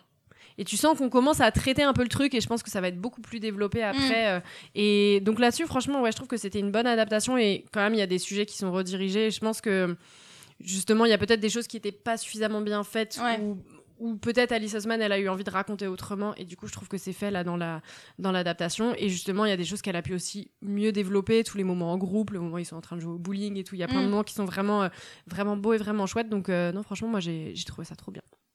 Hâte de Ok. voir la suite. Et toi, Pascal? Bah moi je suis totalement d'accord avec Jeanne. je trouve que c'est une très bonne adaptation. Enfin, t'as une analyse très pertinente. Je trouve que voilà, ça, ça conserve l'essence du roman graphique tout en apportant des éléments qui pouvaient parfois manquer. Ouais. Et voilà, je trouve que c'est vraiment, il n'y a, y a rien de, de trop, de too much. C'est, ça reste quelque chose de, comme on a dit, de très mignon et une, une belle histoire, une rom-com. Enfin, pour moi, c'est vraiment euh, une série rom-com qui aborde des sujets, mais sans trop euh, de drama et de, de, de côté vraiment euh, sombre. Donc, euh, je trouve qu'ils ont fait un, vraiment un travail super. Enfin, et c'est une euh, série euh, et un livre aussi à mettre entre, entre toutes les mains, je trouve. Enfin, vraiment, euh, Mm. c'est très. C'est très doudou. Et puis, euh, c'est vrai que, ouais, on a parlé du harcèlement, mais on a aussi parlé, bah, on vit à l'époque des réseaux sociaux. Et en fait, le fait aussi de faire ton coming out sur les réseaux sociaux, de potentiellement t'exposer à la Mm. vie, pas seulement de ton école, mais de tout le monde, ça, c'est assez euh, occulté, je trouve. Enfin, passé très rapidement dans les romans, mais du coup, dans la série, euh, ça, c'est très bien montré bah, avec les personnages, notamment euh, de Tara et Darcy. Et j'imagine plus tard, bah, quand Nick le, fera son coming out, ce sera sûrement un sujet. Mais du coup, pareil, bah, en fait, quand tu, quand tu fais ça, bah, ouais, tu t'exposes à des commentaires, des fois pas toujours bienveillants. Et ça, pareil, c'est montré, mais pas de manière trop, trop sombre. Et en fait, ouais, c'est une des forces de cette série de, de vraiment adapter à la fois de manière profonde, mais sans, euh, sans être grave. Et c'est vrai que moi, je trouve ça tellement génial qu'aujourd'hui, tu te dis que bah, des, on puisse avoir accès à ce genre de série sur les questions euh, bah, de sexualité, de genre, etc. Enfin, encore une fois, nous, au lycée, on avait Glee, quoi. Tu vois, Glee et Glee, Skins. et Glee- non, et- Ouais. et pour- deux salles de ambiance, C'est mais voilà. et Glee, pour nous, c'était le summum de la représentation, quoi. Mm. On avait une noire, un faux handicapé et un gay. Faut et pas trop en demander. hein. Non, mais et c'était. euh, Waouh, on n'a jamais vu une série aussi diverse. Et c'était il y a pas si longtemps, les Ouais, gars. et- C'était en 2008. Mais c'est vrai que de l'autre côté, t'avais Skins où là c'était le truc ultra trash. Enfin, Ouais. moi je regardais, j'étais en mode oh là là, mais est-ce que c'est comme ça en Angleterre Ouh, incroyable. Enfin, tu vois, je me disais ouh, ils font des soirées et tout un peu, euh, voilà quoi. T'es là dans ta chambre, tu révises euh, pour le bac. Non mais c'est ça, et tu vois, tu te dis mais les gars en fait, enfin la réalité c'est pas du tout réaliste à un moment Et donné. après, on avait Pretty Little Liars où elles ent- enterraient littéralement des gens. Enfin, il y avait pas de Pour ça, moi j'ai jamais trouvé ça réaliste. Hein, Non, tu mais vois, puis je me les tenues, personne ne s'habille comme ça au lycée. Ouais. Qui a le temps de faire un défilé de mode là comme ça tous les matins. Non, mais bref, donc ouais, moi je, me, je trouve ça vraiment chouette que les nouvelles générations euh, aient ce genre plutôt de, de modèle. Et puis ce qui est bien aussi dans l'adaptation, c'est qu'au niveau du, casting, euh, bah, ils ont mis vraiment des personnes représentatives. Oui. Enfin, typiquement, Glee, euh, la personne handicapée, c'est pas une personne handicapée. Alors que là, bah, le personnage trans, c'est une actrice trans. Ouais, c'est ça. Et du coup, enfin, c'est trop bien, enfin, parce que souvent, je trouve, t'entends aussi vachement de, oui, non, mais on n'a pas trouvé les bons acteurs, euh, on trouve pas des acteurs trans, ou oui, on a dû lui mettre un costume pour le faire gros parce qu'on trouvait pas des gros pour jouer le rôle, genre, non, juste vous avez pas fait l'effort en Mm. fait. Et de là, de montrer aussi que ça existe, bah, j'espère que ça peut faire un peu bouger les lignes aussi, euh, bah, pour les autres et dire, bah non, Ouais, en fait, c'est juste, c'est juste que vous avez pas envie, soyez honnête, mais s'il y a des séries où ça commence à se faire, bah, c'est quand même une bonne chose, quoi. Mais surtout qu'en plus, pareil, ça c'est un sujet qui est archi bien abordé. Genre, Mm. elle change d'école quand même, du coup, elle passe de l'école de garçons à l'école de filles. Et, euh, et encore une fois, voilà, bah, c'est c'est naturel en fait. Bah, voilà, c'est qui elle est et ses amis l'acceptent très bien. Et il y a quand même un bon climat. Bon, elle a un peu du mal forcément à se faire, de- à, à s'ouvrir aux autres euh, dans son, sa nouvelle école, mais pareil, c'est pas en mode drame quoi. Ouais. Et c'est- ça passe vraiment bien. En fait, c'est pas genre toute son identité. Non, c'est elle ça. a, Et en elle fait, a le elle a une personnalité en fait. et tout, et tu te dis, Ouais. bah, c'est trop bien en fait, enfin, ça D- devrait être d'aimer les films, euh, d'aimer les milkshakes, enfin de penser à ça. autre chose que à juste. Et au fait, je suis trans. Et en fait, c'est juste le- l'ensemble de sa personnalité et de sa conversation. Mm. Et ça, c'est cool. Euh, ouais, moi j'ai trouvé que c'était aussi très très bien. Et donc euh, la série Heartstopper est à peine arrivée sur Netflix qu'elle a immédiatement été saluée par la critique et les fans du, du webtoon original, notamment du coup pour la vision positive de l'amour adolescent qu'elle véhicule. Elle a obtenu 100% d'avis favorables sur Rotten Tomatoes. Waouh. Donc, euh, énorme carton. Euh, Slate, notamment, a noté euh, l'accent mis sur l'aspect romantique des relations adolescentes. Voilà, ils ont dit c'est c'est très mignon et sans, sans être sursexuel comme ça peut l'être dans d'autres séries. Et Pierre Langlais de Télérama a dit que la série est un divertissement pop classique mais rafraîchissant. Incroyable. Merci à lui. C'est Télérama. Cla- classique. Bon, je me permets de mettre des doutes parce que, encore une fois, moi je trouve que j'avais jamais vu ça auparavant, donc je trouve ça pas classique, mais je suis d'accord, c'est rafraîchissant. En tout cas, en mai 2022, soit un mois, un mois après sa sortie, Heartstopper a été renouvelé pour une saison 2 et une saison 3. Donc moi c'est pour ça, je me dis, est-ce qu'il y aura un sixième livre? Parce que comme si une Mm. saison adapte deux tomes à chaque fois, Ou alors euh, ils vont ils vont aller plus loin que le, la BD. Ça arrive aussi parfois qu'on Oui. adapte euh, ouais bah une ou deux euh, saisons. euh, la Servante Tale ou- écarlate, par Ouais, ouais. exemple, faut pas faire ça. Bah, et après ils dépassent et ils, ils continuent pour faire de l'argent. Peut-être que Alice Osman, elle, elle, justement, elle veut s'arrêter au 5, mais que la série continuera quoi. Ouais, peut-être. À, à suivre. En tout cas, malgré le côté très pipou euh, de cette série et qui a été très apprécié, bah, les acteurs ont quand même été harcelés ou victimes de commentaires euh, négatifs. Donc euh, voilà, malgré, malheureusement, il y a quand même une partie de la société qui n'évolue pas. Euh, Joe Locke, notamment, donc euh, l'interprète de Charlie, a déclaré qu'il était régulièrement la cible de propos haineux et homophobes sur son apparence. Donc euh, c'est assez horrible. Il a montré genre une, une- une capture d'écran d'une barre de recherche avec son nom et en fait les premières suggestions c'est moche et gay. Oh non, Oh. petit cœur. Horrible. Et donc euh, il, a, il a fait un tweet en mode euh, bah super, tout le monde a le droit d'avoir une opinion, mais en fait euh, on lit aussi ce que Mm. les gens publient et c'est pas anonyme quoi. Enfin bref, je crois qu'il a quitté du coup euh, les, les réseaux sociaux. Et euh, également, Kit Connor, donc l'interprète de Nick, a été aussi victime de harcèlement et justement pour que euh, il euh, fasse son coming out sur sa véritable identité. Parce qu'autant Joe Locke euh, disait assez ouvertement qu'il est homosexuel, etc., qu'il est gay, autant euh, Kit Connor ne, bah, ne, ne s'était pas exprimé sur le fait est-ce qu'il est hétéro ou je sais pas quoi. Enfin, en fait, chacun fait ce qu'il veut. Et en fait, euh, il s'est fait accuser de queerbaiting. Donc, c'est-à-dire, il Mm. y a beaucoup de gens qui ont dit Ouais, tu fais style, t'es gay pour t'attirer la sympathie des gens. Mais en fait, c'est juste une image que tu te donnes. Et donc, ils l'ont poussé, poussé, poussé. Et genre, il s'est vraiment fait harceler. Et il a fini par, euh, par euh, dire que qu'il était bisexuel. Et, que, euh, et il a dit Bah, franchement, est-ce que vous avez vraiment regardé Heartstopper pour forcer un garçon Bah de 18 ouais. ans à faire son coming out comme ça? Oh là là. Ouais, c'est triste. il a également quitté du coup euh, les réseaux sociaux. Et euh, même Olivia Colman du coup a pris, euh, a pris sa défense en disant que bah, c'est quelqu'un de, bah, de, très, de très charmant et qu'en plus elle est très fière de lui qu'il ait réussi à prendre ça de manière aussi mature et à se, ne pas tomber dans une spirale de, de harcèlement parce qu'en fait c'est juste pas normal que c'est encore une fois ce qu'il a vécu quoi. Donc ouais, malheureusement, même si les choses évoluent, euh, c'est difficile pour les acteurs Mm. aussi qui s'exposent dans ce genre de série. Donc euh, voilà, j'espère que ça ira mieux pour eux euh, par la suite. Et sinon, en tout cas, côté, côté récompense, la série Heartstopper a été énormément nommée et récompensée dans plusieurs cérémonies. Donc la plus célèbre d'entre elles est bien sûr les Children and Family Emmy Awards. La série avait été nommée dans 11 catégories.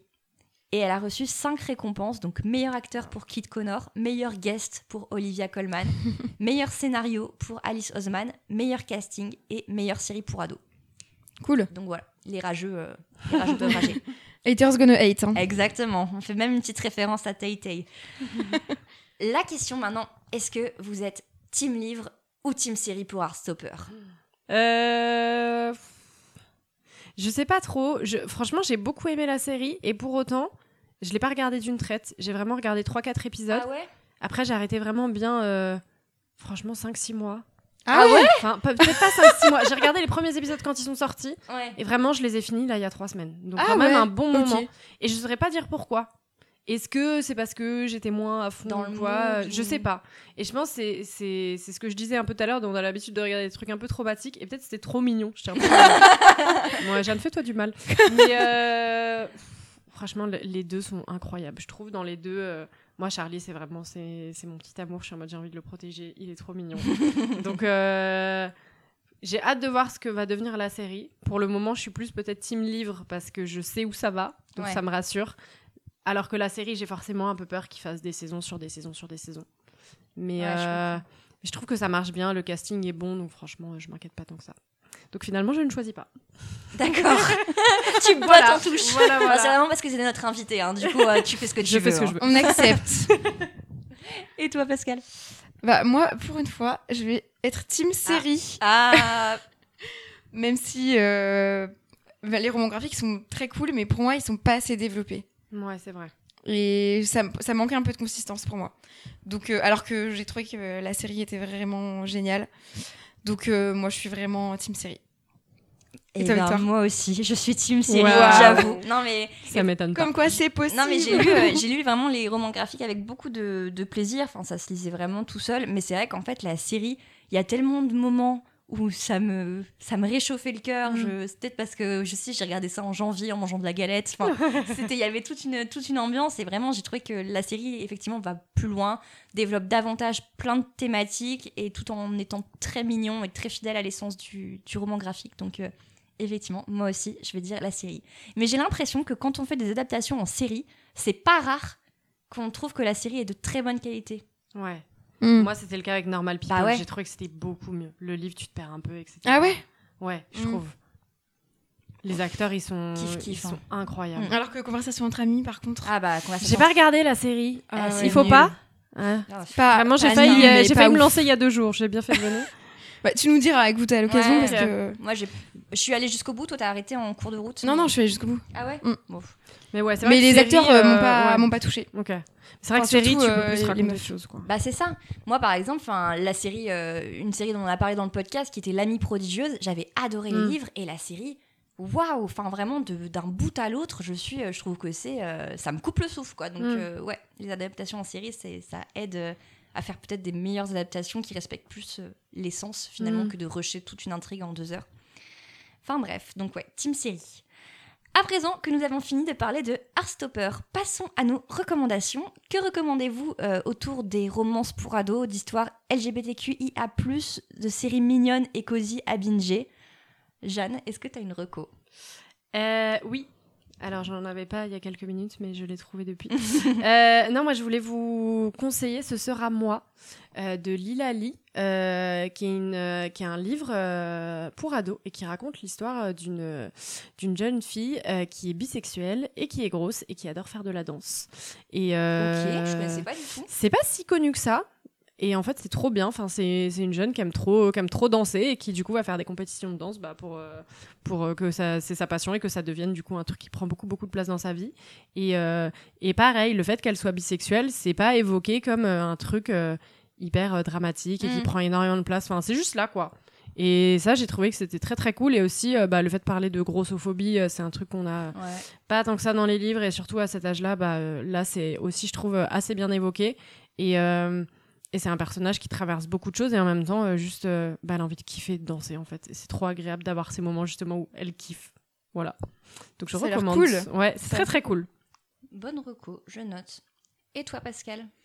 Alors moi, je vais re- recommander une euh, rom-com, mais en film, et donc, qui est aussi une, une histoire d'amour entre deux garçons, qui s'appelle Love Simon, qui est aussi une adaptation, je crois. Ouais. Ouais. d'un- moi, j'ai vu que le film, mais voilà, là, c'est euh, l'histoire d'un garçon qui, qui lui n'arrive pas vraiment à faire son coming out et qui commence une relation euh, épistolaire par mail, quand même, euh, avec un garçon euh, qui est comme lui. Mais c'est anonyme, donc ils savent pas, ils connaissent pas l'identité l'un de l'autre. Et enfin, je trouve que pareil, c'est très très mignon comme Ouais. comme film. Mm.